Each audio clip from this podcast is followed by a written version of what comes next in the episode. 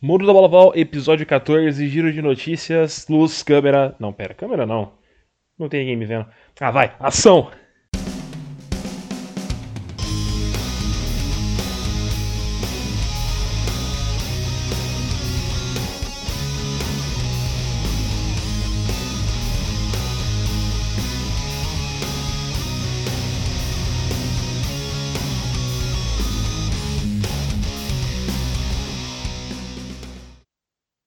Bom dia, boa tarde, boa você que está nos ouvindo. Eu sou o Alexandre e você está em mais uma semana do nosso podcast Mundo da Bola Val, sua fonte semanal de notícias sobre o futebol americano no Brasil e no mundo.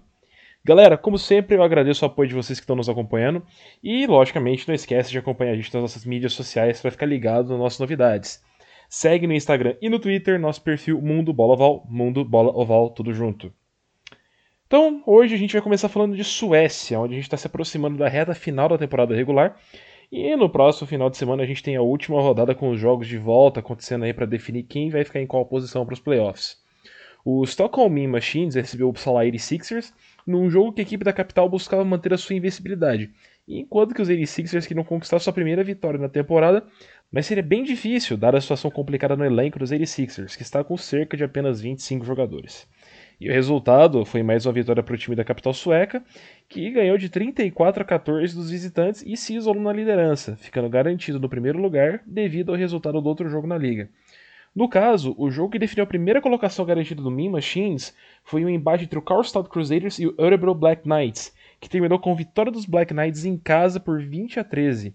Incrivelmente, isso marca o primeiro jogo que os Black Knights vencem dos Crusaders desde a virada do milênio.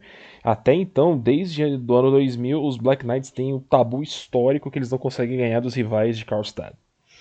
É, curiosamente, o chaveamento já está definido, apenas faltando definir se os Crusaders ou se os Black Knights vão ficar em segundo colocado. Embora tudo leve a crer que, já que no próximo final de semana a gente vai ter o Crusaders e o Mean Machines em Karlstad, e na outra partida, os Black Knights vão viajar para Uppsala enfrentar os 86ers. Os Crusaders vão acabar ficando em segundo lugar. Já na liga feminina do país, corrigindo a gafe da gente não mencionar o resultado do final de semana retrasado, a gente teve as meninas do Karlstad Crusaders vencendo as Arlinda Jets por 49 a 0 fora de casa no dia 12. E no último final de semana, os Crusaders voltaram a campo contra o time feminino do Urban Black Knights para vencer fora de casa por 22 a 6. As meninas do Black Knights não conseguem mais alcançar a primeira colocação e as Jets precisam vencer os próximos dois jogos se quiserem a chance de ir direto para a final da competição, começando no próximo final de semana com um jogo em casa contra as próprias Black Knights. Enquanto isso, na Polônia a gente teve o Bydgoszcz Archers recebendo Bialystok Lowlanders no último sábado e derrotando os visitantes pelo sonoro placar de 49 a 24. Já no domingo, o Tigre Falcons foi até Katowice enfrentar o Silesia Rebels e venceu os donos da casa também por mais de 40 pontos, marcando 42 a 26, que também foi um placar bastante estrondoso na liga. Nesse próximo final de semana a gente vai ter apenas um jogo, no dia 26, com os Lowlanders indo até Varsóvia para enfrentar os Mets. O local que passou bem debaixo do meu nariz durante as pesquisas foi a Suíça, onde alguns amistosos estão rolando aí desde o dia 12 desse mês. O primeiro desses amistosos aí foi entre o St. Gallen Bears recebendo o Winterthur Warriors, no jogo que os visitantes levaram a melhor por 31 a 15. Nesse último final de semana foi vindo os Warriors visitarem o Calanda Broncos, mas dessa vez eles perdendo para os donos da casa por 34 a 3. Ainda falando de amistosos, o Wrocław Panthers da Polônia enfrentou o Dresden Monarchs, uma das melhores equipes da Alemanha, num jogão que rendeu uma vitória expressiva aos Panthers pelo placar de 48 a 14. Claro que os Panthers estão com mais ritmo de jogo, já que a liga polonesa está rolando há algumas semanas, mas mesmo assim é uma pontuação incrível, uma vitória bastante expressiva que vai dar, claro, é, uma motivação maior ainda para a equipe chegar e destruir no campeonato polonês. Outra turma aí que ficou quieta um tempo que só agora voltou, o pessoal do Flag Football da Eslovênia, onde nove equipes estão há cinco semanas disputando o campeonato local. Os Knights, da cidade de Novo Mesto, no, no país, são os primeiros colocados da liga, seguidos pelo Yazbeti, da cidade de Kran, e a tabela fica completa com o Dom Jolly Tigers, Ljubljana Killer Bees, Ljubljana Frogs, o Kochevi Wild Frogs, o Underground Raptors também da cidade de Kran, o Aigdovshina Gladiators e na lanterna a equipe feminina do Tigers, que sim, esse ano está disputando a liga de flag masculina. Nesse próximo fim de semana, teremos também o que pode ser o fim da linha na Áustria. Se o Vienna Vikings vencer a terceira partida contra o Graz Giants, acabou ali e eles vão ser coroados campeões austríacos da temporada 2020. Será que a gente não vai ter mais futebol americano na Áustria esse ano? Se depender da nova contratação dos Giants, o quarterback americano Anthony Gardner, a história não acaba ali.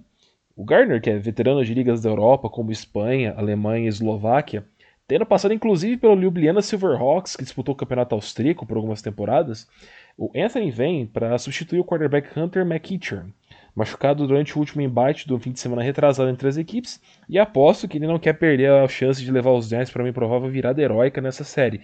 Sério que, só relembrando, é uma série de cinco jogos e os Giants precisam vencer os três jogos aí contra os Vikings se quiserem ser campeões dessa temporada. Para fechar as ligas da Europa, é, a gente vai ter o início da Liga de Flag da Irlanda nesse próximo final de semana. E na República Tcheca, a gente está na Liga Feminina, que entrou na terceira semana de jogos e também passou completamente fora do nosso radar aqui no podcast. Mas, não mais. A estreia das meninas por lá foi no dia 5, quando as campeãs da temporada passada, o Brno Amazons, recebeu a Sirens de Varsóvia. Lembrando ao pessoal que é muito comum que equipes de outros países participem de ligas que não são do próprio país quando não tem uma competição boa o suficiente para se formar uma, que é o caso das Sirens que são da Polônia. As Amazons acabaram passando o trator, com um placar de 68 a 18 para abrir a liga. E no dia seguinte foi a vez do Prague Black Cats, que é a equipe feminina do Prague Black Panthers, uma das melhores equipes, se não a melhor equipe atualmente na República Tcheca, que venceu o Dishin Windstorms fora de casa com um shutout de 58 a 0. No fim de semana seguinte, no dia 12, as Sirens visitaram os Black Cats e perdendo pelo placar de 57 a 20. E no dia 13, as Break Hearts estrearam na liga em casa com vitória sobre os Windstorms por 52 a 15. Finalmente, no último fim de semana, as Sirens foram até Burnham enfrentar novamente as Amazons, perdendo por um sonoro 74 a 0 para as donas de casa, e as Windstorms enfrentaram as Harpies em casa e perderam por 45 a 10. No próximo final de semana, as Harpies recebem as Sirens e as Black Cats enfrentam as Amazons, o que promete ser um jogão.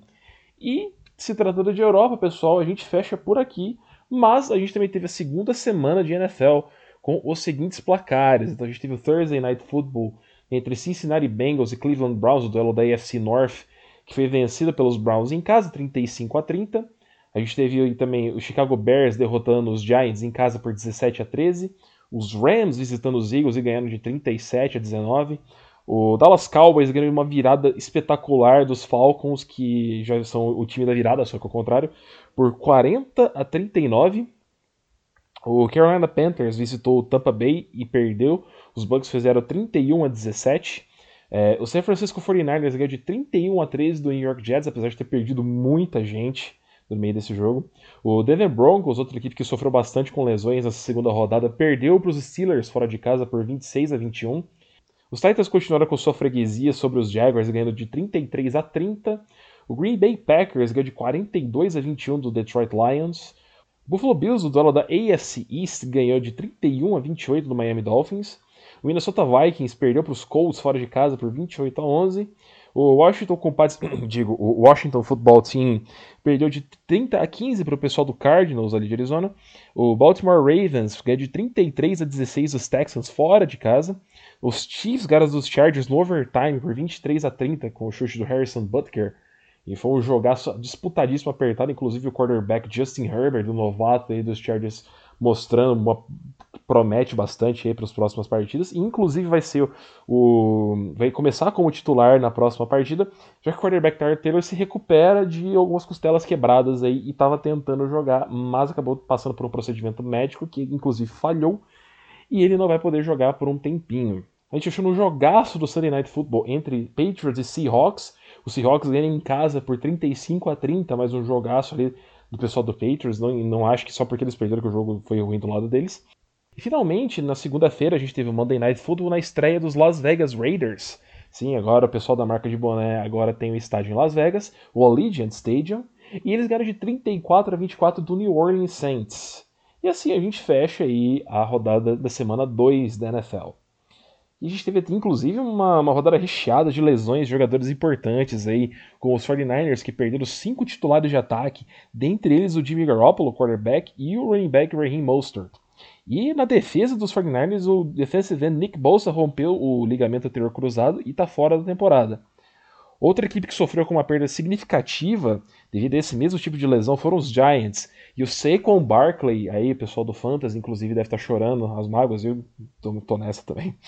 Eles perderam o Saquon pro resto da temporada e contrataram o Devonta Freeman, que foi running back dos Falcons, aí já teve uma, uma, algumas temporadas bastante prolíficas, para tentar dar uma segurada no rojão.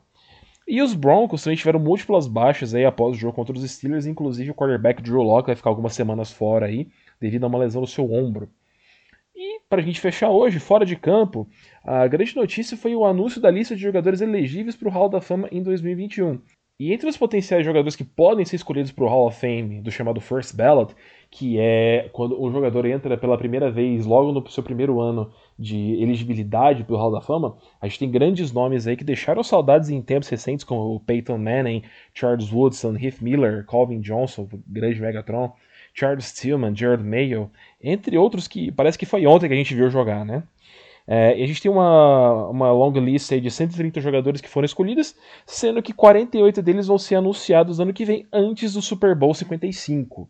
Então fique de olho aí, a gente com quase certeza que vai ver o Peyton Manning, eu sei que alguma coisa muito estranha aconteça, mas o lendário quarterback ex-Broncos e ex-Colts, mito aí que não, não veremos igual tão cedo, se é que veremos, vai ser escolhido aí com certeza, talvez o Charles Woodson também. E é isso aí, galera. fechamos por hoje aqui, mais um programa, mais um giro de notícias. A gente está para trazer mais algumas novidades para vocês aí nas próximas semanas, então fiquem ligados. Não vai ficar só no giro de notícias, eu prometo. E no mais é isso, galera. Não esquece de seguir a gente nas nossas redes sociais, Mundo Bola Oval, Mundo Bola Oval tudo junto no Instagram e no Twitter. E até a próxima. Fui!